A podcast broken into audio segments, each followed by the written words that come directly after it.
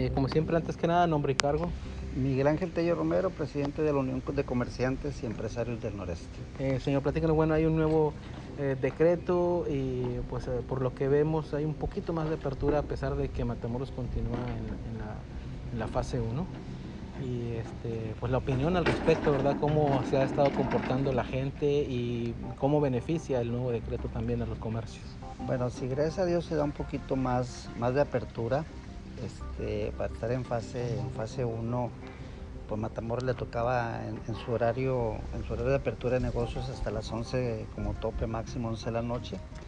Con este decreto que empieza a partir del 1 de agosto nos dan un poquitito más de apertura, que digo es favorable hasta, hasta las 12 de la noche como tope.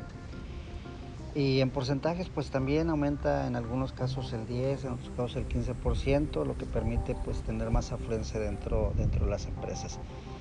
Este, ¿Cómo lo vemos en el caso de Matamoros? Bueno, pues hemos visto que Matamoros pues, está en primer lugar. Es decir, hemos tenido muchos contagios.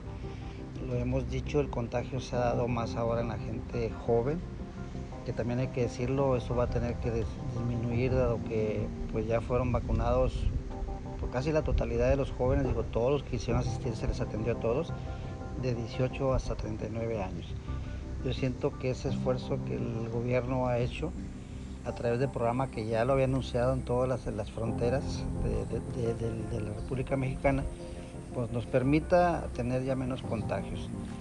Hay que decirlo, se está contagiando a gente joven, hay que decirlo, no, están rebasados los hospitales, es decir, no tenemos muchos casos graves, son pocos los casos graves, los jóvenes normalmente traen un poquito más de resistencia, traen un poquito más de defensas y bueno, su, su vínculo en ese caso, su transferencia en lo que es el COVID, pues lo dan de una manera natural como es enfermarte de, de influencia o de dengue, que son los malestares normales del resfriado, la temperatura y algunos otros síntomas más.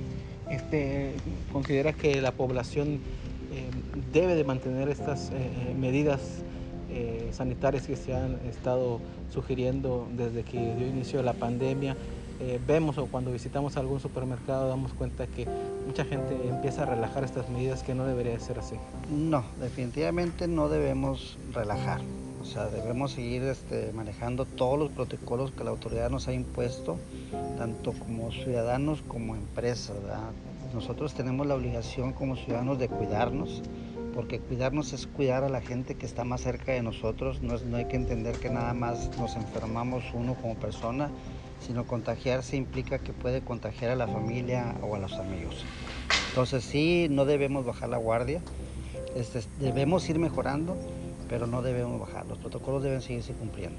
¿Seguimos en un proceso de recuperación económica o ya estaremos en una etapa en que eh, estamos un poco mejor eh, cuando empezaron a hacer las medidas mucho más estrictas que el día de hoy? No, estamos mucho, mucho mejor y, y lo nota uno al ir a un restaurante a desayunar, a comer, a cenar, ir a una plaza comercial, la movilidad que se da en la misma ciudad, al ver, al ver tanta, tanto congestionamiento de vehículos, te da el panorama de que la gente, bueno, sí está saliendo, pero vamos a decirlo, hay que cuidarlos. Ya estamos iniciando la segunda, eh, pues la segunda mitad de este 2021. ¿Qué, ¿Cuál es el panorama que vislumbra para los próximos meses? El panorama es bueno. Digo, hay mucha movilidad, sí hay, hay ventas, sí hay mucho comercio. Este, los problemas que podemos tener a lo mejor cuando se dan en empresas muy grandes, pero cuando los problemas son internacionales, falta de insumos, falta de, de, algunos mecanismos que les permita generar los procesos para las empresas, pero mientras no existan problemas globales, digo, la economía está normal.